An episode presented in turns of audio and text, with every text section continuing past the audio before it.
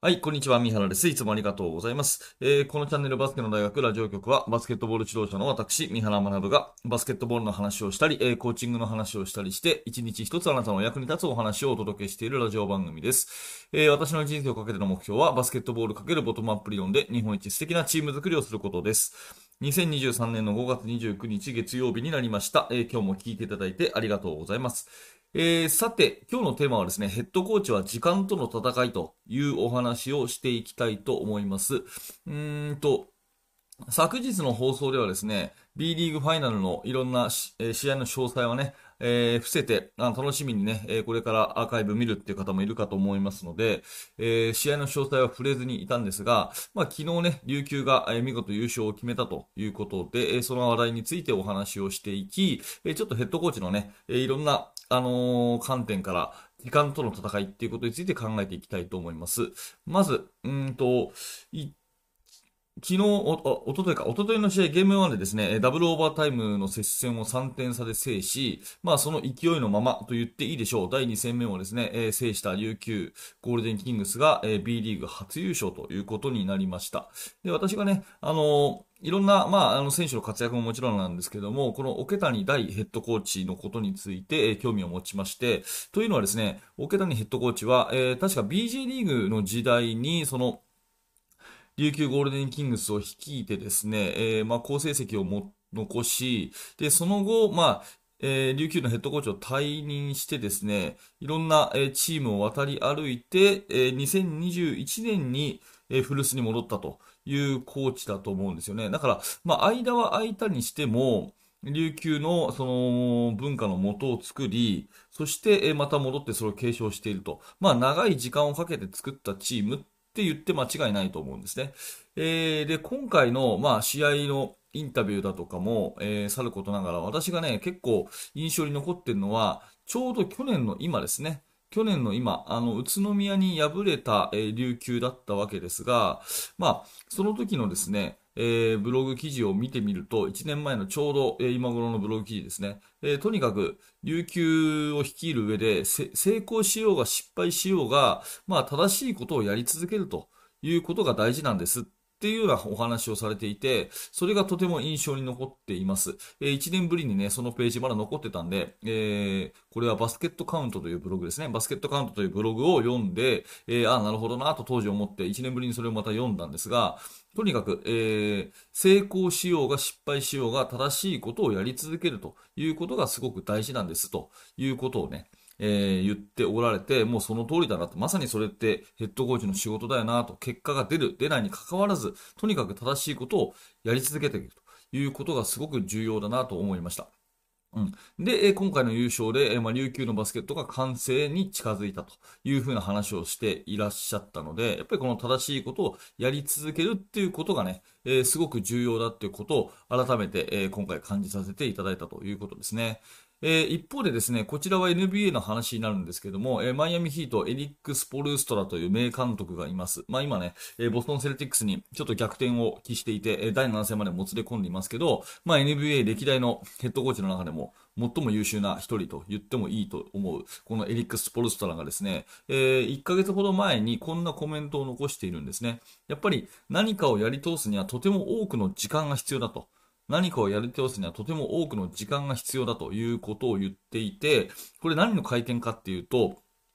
本当に結果を出したですね、えー、名将、名監督が、えー、今回のプレーオフで負けたからといって、すぐに退任させられるっていうことが、ちょっと相次いだんですね。えー、ミルウォーキーバックスのですね、マイク・ブーデンフォルツァー、は、えー、解任をされましたし、えー、それからラプターズのニック・ナースも解任をされています。そして、えー、この二人は優勝した監督ですよね。うん。で、一方でサンズのですね、モンティ・ウィリアムズも解任をされました。えー、サンズは優勝はしてないですけれども、昨シーズンは最優秀コーチに選ばれるほどの、まあ、実力という方なんですよね。で、こういう好成績を一時残し、その時は称賛されるけれども、少し結果が出なかったら、えー、すぐに解任というこの NBA の姿勢に、まあ、エリック・スポルスタは疑問を呈しているということになるわけですね。まあ、プロの世界なんで厳しいと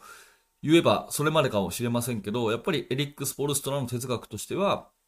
とにかく時間がかかるものなんだということを言っています。えー、ブログ記事そのまま読み上げていきたいと思うんですけれども、まあ、ヒートの指揮官エリック・スポルストラはすぐにコーチを変えてしまう風潮に異議を唱えていると。えー、職を失ってしまった偉大で実力を証明している経験豊富なコーチたちのことを考えている。これは私たちにとって合理的とは思えない。実績があり、チームの文化を刷新することなく、再出発できる機会をあるのにそれをしない。何かをやり直すにはとても多くの時間とエネルギーを必要とすると。まあ、要するにですね、えー、少し結果が出なくても、やっぱり信頼してヘッドコーチに任せ、えー、そして時間をかけて文化を作っていくことが大事だっていう、こういうエリック・スポルスタラの話なんですね。で、スポルスタラはこう、15年間、15年間マイアミヒートを率いていて、で、これはかなり、多分ですね、えー、まあ、ちょっと調べてないんですけど、NBA の今の現役のコーチの中では一番長く一つのフランチャイズをやってるんじゃないかなと思うんですね。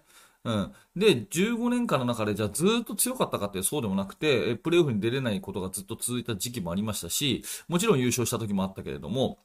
うん、勝っても負けてもですね、ずっとこう同じ哲学で、えー、継続性を持ってやっていくっていうところがマイアミヒートの強さの秘訣であるというようなこともね、えー、お話をされています。まあ、この継続性の大切さを説いたコメントとして、えー、これこそ私たちが何度もチームを立て直せている理由だと。なぜなら私たちは新しい文化を導入してみんなに教えた後、2、3年経って突然誰かが同じことをすることはない。要するに辞めさせられていないということですよね。特に今回実績のあるベテランコーチが解雇されていることには驚いているということで。まあ、厳しい世界といえばそれまでですけど、やっぱりチーム作りには時間がかかるっていうことをですね、えー、とにかく強く言っているということことになります。で、話戻って琉球の話ですけれども、まあ、桶谷ヘッドコーチは、とにかく、えー、まあ、他のチームも経由してるとはいえですね、えー、琉球ゴールデンキングスの最初の層を作り、そして、えー、それを発展させたということで、もう時間をかけてこの琉球を作ったってことは間違いないというふうに思うんですよね。うん、なので、えー、そういった意味で今日私がお話をしたいのは、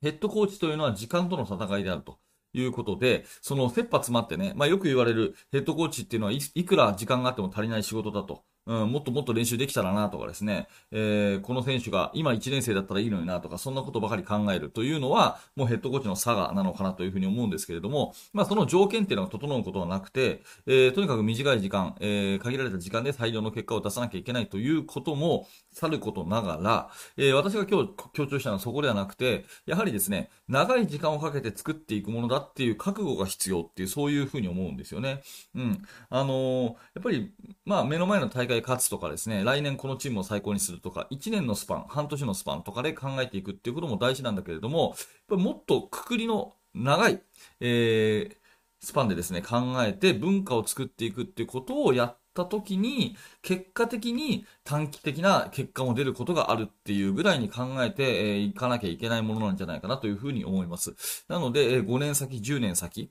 うん、その子たちが、今、目の前の子たちが卒業した後のことを考える。そして、もっと言うとですね、えー、10年、20年やって、えー、まあ、公立の学校だったらね、移動とかがあるかもしれないので、もっと短くなるかもしれないですけど、自分がやがてそのね、チームのヘッドコーチを退いた後も、そのチームが反映していくような、まあそういう文化づくりっていうことを考えていくっていうことがすごく重要で、えー、まあ、まさに琉球ゴールデンキングスが桶谷監督のですね、そういった、えー、哲学が実ったんじゃないかなというふうに深く感銘を受けたので、今日はそんなお話をさせていただきました。まあ、このね、放送を聞いていらっしゃる方はほとんどの方がね、えー、指導者の方だと思うので、やはり価値のある仕事をするには時間がかかると。うん、とにかく時間がないからと言って焦ることなく、えー、10年先、えー、20年先を見据えてですね、文化づくりにチャレンジしていくことこそ、一番価値のあることなんじゃないかなというお話になります。はい、ありがとうございました。えこのチャンネルではいつもこういった感じで、えバスケットボールのいろんな形で話をしております。えー、毎日毎朝放送してますので、よかったらチャンネル登録をして、また明日の放送でお会いしましょう。えー、高評価、低評価、コメントもお気軽にお待ちしております。えー、最後にお知らせを2つさせてください。えー、1つ目は無料のメルマガ講座です。えー、メルマガ特典、特典教材用意してますので、えメルマガぜひお気軽に登録してください。下の説明欄にリンクが貼ってあります。えー、それともう一つ、メルマガの方も登録していて、えー、ラジオも毎日のように聞いているという方は、えー、バスケの大学研究室がおすすめです。え、Facebook、または YouTube メンバーシップから参加していただけますオンラインコミュニティになっております。えー、もしよかったら一度下の説明欄から案内ページ覗いてみてください。はい、最後までありがとうございました。三原学でした。それではまた。